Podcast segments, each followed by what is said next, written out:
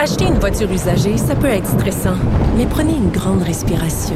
Et imaginez-vous avec un rapport d'historique de véhicule Carfax Canada qui peut vous signaler les accidents antérieurs, les rappels et plus encore.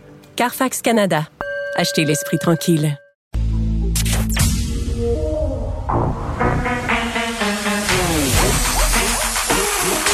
Elle a une opinion sur tous les sujets. Pour elle, toutes les questions peuvent être posées. Geneviève Peterson. Cube, Radio. Salut tout le monde, bienvenue à l'émission. Merci d'être là. Petit suivi sur le cas euh, d'Harold Lebel qui a été expulsé du caucus euh, du Parti québécois hier. Il a été arrêté euh, pour agression sexuelle. Il va comparaître le 11 janvier. Je posais la question, est-ce qu'on va retirer l'émission Nos élus des ondes de Télé-Québec? C'est chose faite. On a pris cette tangente-là chez Télé-Québec et je comprends vraiment que dans le contexte, on n'a pas beaucoup le choix de le faire. Tout, on a retiré de la programmation certains titres pour moins que ça, entre guillemets, et les guillemets sont très importants ici, mais vous comprenez ce que je veux dire. Euh, mais crime, je trouve ça dommage pour les autres politiciens qui participaient à l'exercice parce que cette série-là, elle était vraiment dans le même esprit que de garde 24-7. Euh, Par ailleurs, euh, le réalisateur Louis Asselin était le réalisateur de la saison 3 euh, de cette série de garde 24-7 et ça nous permettait vraiment de plonger dans le quotidien de l'Assemblée nationale et de peut-être nous permettre de, faire tomber le cynisme ambiant par rapport à nos politiciens et de démystifier un peu leur quotidien, surtout en, à cette ère pandémique. Là, je dois dire que trouvais que c'était une fort bonne idée que cette émission, nos élus, mais écoutons, qu'est-ce que vous voulez? Elle est retirée euh, des ondes. Harold Lebel qui n'aide pas au cynisme. On verra euh, comment tout ça va se terminer. Euh, hier, on a eu un verdict de non-culpabilité pour Gilbert Rozon aussi. Je vais en parler avec Nicole Gibault dans quelques instants. Première réaction, c'est la déception généralisée là, sur les médias sociaux. Les gens sont fâchés, les gens comprennent pas. on va essayer d'expliquer pourquoi pourquoi euh, cette décision-là a été rendue, qu'est-ce que ça veut dire pour les victimes et euh, c'est quoi la suite, hein? Qu'est-ce qu'il va faire euh, pour que peut-être ces cracks-là dans le système de justice soient comblés? Parce que je vous le rappelle aussi, là, puis je pense que c'est important de pas le perdre de vue parce que c'est un débat qui est vraiment émotif. Faudrait pas que la cause de Gilbert Rozon devienne emblématique de l'échec du mouvement MeToo. Puis c'est un sac de nœuds parce que notre système de justice repose sur la présomption d'innocence et je pense qu'on voudrait pas voir le contraire arriver. Donc ça sera au cœur euh, de nos discussions aujourd'hui, de nos préoccupations. La question des écoles aussi. Euh, tantôt, je vais en jaser avec Catherine Bouvet-Saint-Pierre euh, de la Commission scolaire de Montréal parce qu'il y a eu des annonces qui ont été faites hier par rapport justement à ce confinement. On est à 1897 cas supplémentaires aujourd'hui. Euh, donc, je pense que c'est une bonne chose là, que finalement, euh, on se décide de, tout fermer ou presque du 25 décembre au 11 janvier. Juste pour qu'on se fasse un petit récapitulatif des choses euh, qui, qui, changent à partir du 25 et des choses aussi qui seront assouplies parce qu'il y en a des assouplissements au travers de tout ça. Passons euh, rapidement là-dessus, notamment au niveau des écoles. Euh, on le sait, au secondaire, on restait euh, fermé jusqu'au 11 janvier. On avait de l'enseignement à distance. Ce sera la même chose pour le primaire, sauf que on n'aura pas un enseignement à distance à proprement parler comme au secondaire. Ça sera une présence pédagogique. Encore faudra-t-il qu'on m'explique de quoi il va en retourner. Parce qu'une présence pédagogique pour une école veut pas nécessairement dire la même présence pédagogique pour une autre école et même parfois dans certaines classes, ça peut différer d'un professeur à l'autre. Euh, Service de garde aussi reste ouvert, mais on conseille fortement aux parents de garder les enfants à la maison, ceux qui peuvent. Zone jaune passe en zone orange, zone orange passe en zone rouge, donc avec les fermetures qui viennent avec. Et par rapport au rassemblement, il a été question des rassemblements extérieurs dans les cours, ça sera interdit pour les raisons qu'on sait. Là, c'est trop tentant à un moment donné. Si les enfants ont froid, euh, si les gens euh, sont un peu gorlots, hein, de dire ah on rentre tout en dedans puis il n'y en a pas de problème. Mais euh, ça sera possible de le faire dans les parcs. Puis à cet effet-là, pour les activités de plein air, là, vraiment hockey, cours de ski, raquettes. On nous permet tout ça avec un maximum de huit personnes. Euh, et évidemment, il faut garder nos distances là, si on n'est pas dans la même bulle familiale. Région de Montréal, ça faisait longtemps qu'on parlait du jardin botanique, il sera ouvert. Et vraiment, je pense que l'accommodement majeur là, est vraiment important qui a été trouvé et annoncé. C'est pour les personnes seules. Les personnes qui vivent seules pourront être adoptées entre guillemets par une famille ou aller euh, dans leur famille, mais une seule famille, une seule bulle familiale entre le 17 décembre et le 11 janvier. Donc, si vous vivez seul, vous avez le droit de rendre visite à une bulle familiale. Donc, exemple, une famille qui a deux enfants euh, qui vivent seuls et séparément ne pourra en recevoir qu'une seule personne seule. Tu sais, ça sera pas euh, la personne seule fait le tour de toutes les familles qu'elle connaît. Le fait qu'il faut choisir comme du monde. Tension à venir, tension à venir euh, peut-être. Pourquoi tu m'as pas choisi? Je pensais que tu allais venir chez nous. En tout cas, moi je sais déjà qu'il y a une amie à moi qui qui va cracher chez nous le 25 décembre et qui va venir manger du cassoulet avec ma famille recomposée parce que ça aussi on nous le dit les, les, les conjoints qui n'habitent pas ensemble et qui ont des enfants ont le droit de se réunir euh, tant Noël donc on sera pas euh, dans l'illégalité du côté de ce qui va rester ouvert sans surprise les épiceries les commerces d'alimentation les animaleries garages pharmacies la SAQ et oui et la SQDC on a besoin de passer au travers de tout ça peut-être avec un petit remontant ou de se calmer avec un peu de CBD ça c'est moi qui le dis c'est pas le gouvernement euh, du Québec. Et on ferme les salons de coiffure commerce d'esthétisme comme on s'était euh, bon douté hier les spas. Euh, un truc que je trouve dommage, c'est peut-être d'avoir fermé de fermer les librairies là, parce que c'est une période qui est vraiment très très achalandée. Euh, c'est sûr qu'on peut commander en ligne, mais en même temps euh, la vitesse avec laquelle ça arrive suffit à en décourager plusieurs. J'espère que ça va pas euh, faire en sorte que les gens vont aller acheter des livres sur Amazon parce que ça, c'est vraiment épouvantable. Pour vrai, pour l'écosystème du livre québécois, euh, le moins possible, on essaie d'acheter sur Amazon. Je pense que c'est important d'essayer d'encourager nos libraires en ligne, que ce soit Renaud Bré, que ce soit Archambault, que ce soit via leslibraires.ca pour aller justement acheter des livres dans des librairies indépendantes, des services qui fonctionnent très bien. ça arrive vite. Donc, ce sera un peu un Québec sur le haut, le commerce au détail. On va parler par ailleurs tantôt à Peter Simons de tout ça, comment ça va affecter le commerce au détail. Euh, mais tout de suite, on va jaser avec Louis-Philippe Messier, que vous connaissez bien, chroniqueur au journal 24 euh, heures. Salut Louis-Philippe. Bonjour Geneviève. Bon, on se parle souvent, euh, toi et moi, de tes expériences de terrain, expériences que tu mènes auprès des populations qui vivent en situation d'itinérance. L'autre fois, tu nous as parlé euh, du camping Notre-Dame, le jour où on a délogé les gens euh, de cet endroit. Euh, là, tu as passé 24 heures dans un hôtel refuge, l'hôtel refuge La Place du Puy. Ça, c'est au centre-ville de Montréal et c'est vraiment tout près tout près, tout près des bureaux de Cube. On est en face du parc Émilie Gamelin où est dirigée une espèce de tente qui fait office de zone tampon entre l'extérieur et l'hôtel. Puis c'est vraiment 300 itinérants là, qui dorment là chaque nuit dans cet hôtel de la place du Puy. Puis tout de suite, euh, Louis-Philippe, je te demande si tu as volé la place de quelqu'un. non. Euh, je me suis bien sûr assuré avant d'y aller qu'il restait de la place. Je m'en doutais parce que euh, il faisait la température était plutôt clémente. ça tournait autour de zéro. Et ça, en hiver, c'est pas considéré comme très froid. Il y a beaucoup de gens qui vont rester dehors par zéro, mais aussitôt qu'il fait moins 10 et surtout s'il fait moins 20, bien là, l'hôtel se remplit. Autrement dit, au moment où on se parle, il fait vraiment très froid.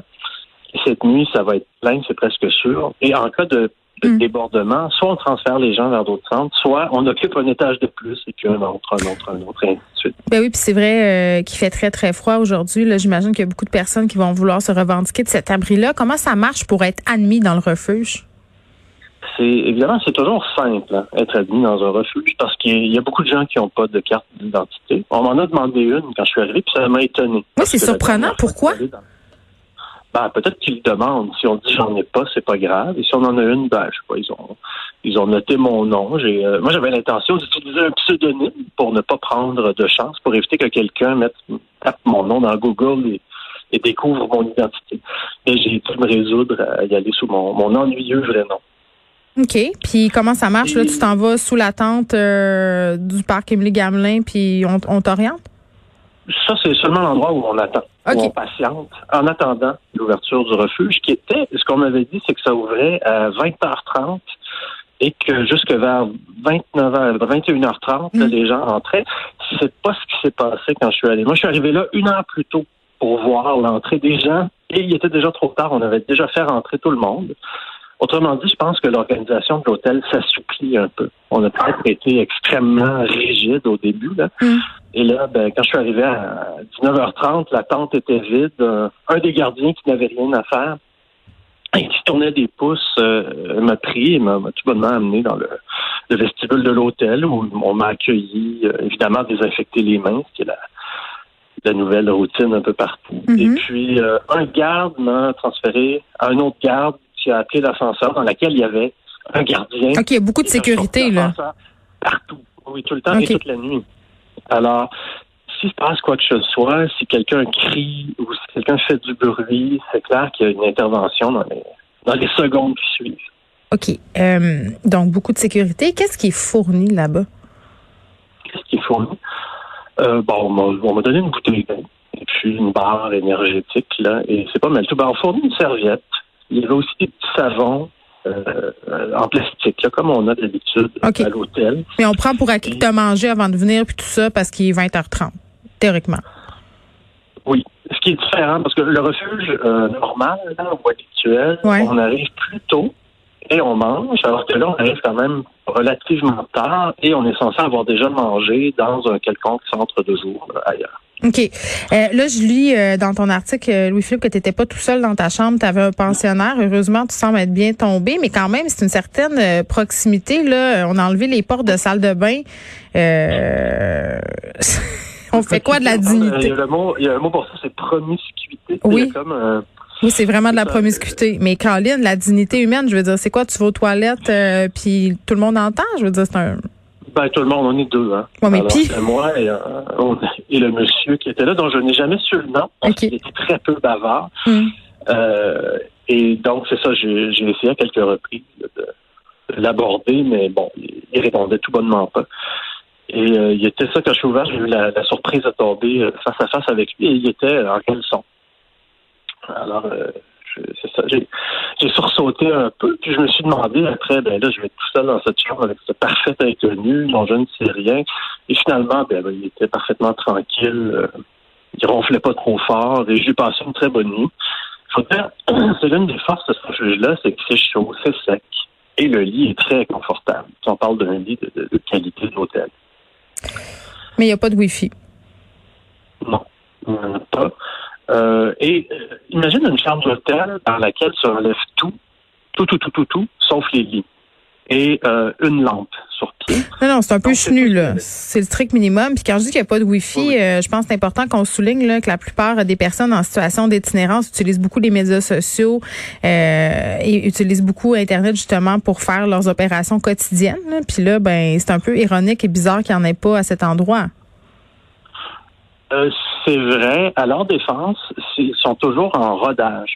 Quand je suis allé à la- l'ancienne aréna du YMCA, euh, c'est- vraiment des grosses machines qui prennent du temps Mm. à, à mettre en place. Il y a toutes sortes de détails. Je suis sûr qu'ils reçoivent tous les jours le 85 critiques. Et puis, euh, si j'y retournais dans deux mois, il y aurait sans doute déjà euh, des améliorations. Du moins, j'ose le croire.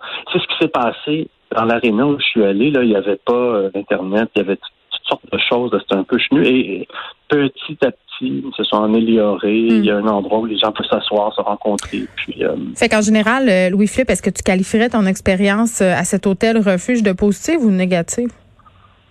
Ben, écoute, je suis content de savoir que les gens vont, vont passer la nuit au chaud dans- sur des matelas confortables. Ouais.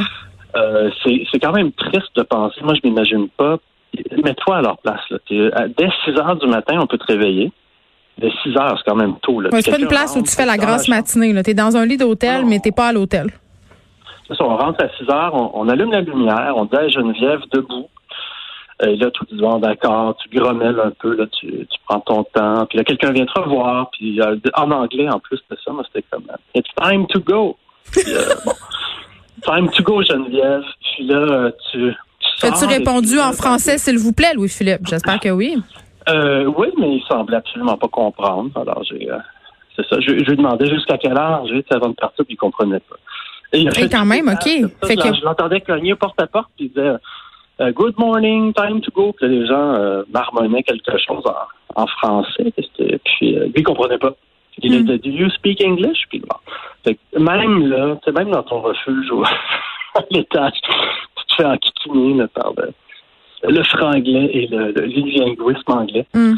euh, dès 6 heures du matin. Il y a des gens qui trouvent donc, Tu sors ça. de là et ensuite tu vas, tu vas au centre de jour. Et là, tu patientes. Ensuite, tu vas dans ta tente où tu restes parqué. Puis ensuite, tu retournes à l'hôtel et tu fais ça tous les jours. Donc, tu es constamment euh, 7 jours sur 7. Là, ça doit être un peu, euh, Hmm. Pas le, le mot, c'est pas abrutissant, mais en tout cas, c'est clairement pas une situation enviable.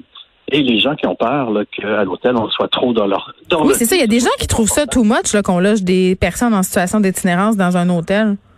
Pas parce qu'ils doivent se dire, ah, ben, il y a une télévision, tu t'assois, tu, tu, commandes un repas à la chambre, tu, tu bois du champagne. Mais c'est absolument pas ça, évidemment, la, réalité. Et cela dit, ça, c'est comme c'est mon expérience. Si j'étais mal tombé sur quelqu'un d'autre qui aurait fait une crise au milieu de la nuit, euh, ça aurait été vraiment un tout autre reportage. Et si j'étais tombé sur une personne bavarde, j'en aurais peut-être appris beaucoup. J'aurais peut-être eu davantage de tuyaux. C'était mon plan, c'était de parler à quelqu'un et d'en apprendre plus. Oui, puis en même temps, grosso modo, ce qu'on apprend, euh, c'est c'est somme toute bien organisé, que c'est propre, euh, que c'est ça que ça répond à un besoin qui est quand même assez criant, surtout en ce moment avec la pandémie. Louis-Philippe Messier, merci. On peut lire ton reportage euh, dans le journal 24 heures. Et parlant de personnes en situation euh, d'itinérance, on le sait, là, la mairesse Plante se montre quand même assez ouverte par rapport à la détresse des personnes qui vivent dans la rue. Elle a adopté depuis le début, par rapport aux itinérants, dans la ville de Montréal une approche assez empathique. On l'a vu agir par rapport au camping Notre-Dame en disant je veux trouver des solutions. Il parle beaucoup de logement social, mais parfois on se dit peut-être un peu déconnecté. La mairesse Plante elle fait des affirmations euh, un peu drôlatiques sur les personnes en situation d'itinérance. Je vous laisse l'écouter. Euh, elle parlait de l'aménagement des parcs de Montréal et des patinoires. Et vous savez, en même temps, là, c'est dur pour tout le monde la pandémie. Et si on est capable de créer un environnement dans un parc où justement tout le monde pourra y aller parce que euh, faut pas prendre, faudrait peut-être pas sous-estimer qu'il y a peut-être des, des, personnes en situation d'itinérance qui pourraient apprécier d'aller patiner eux aussi. Eh bien, pourquoi pas? Ben, les personnes en, situation euh, d'itinérance, là, ils ont vraiment envie de patiner.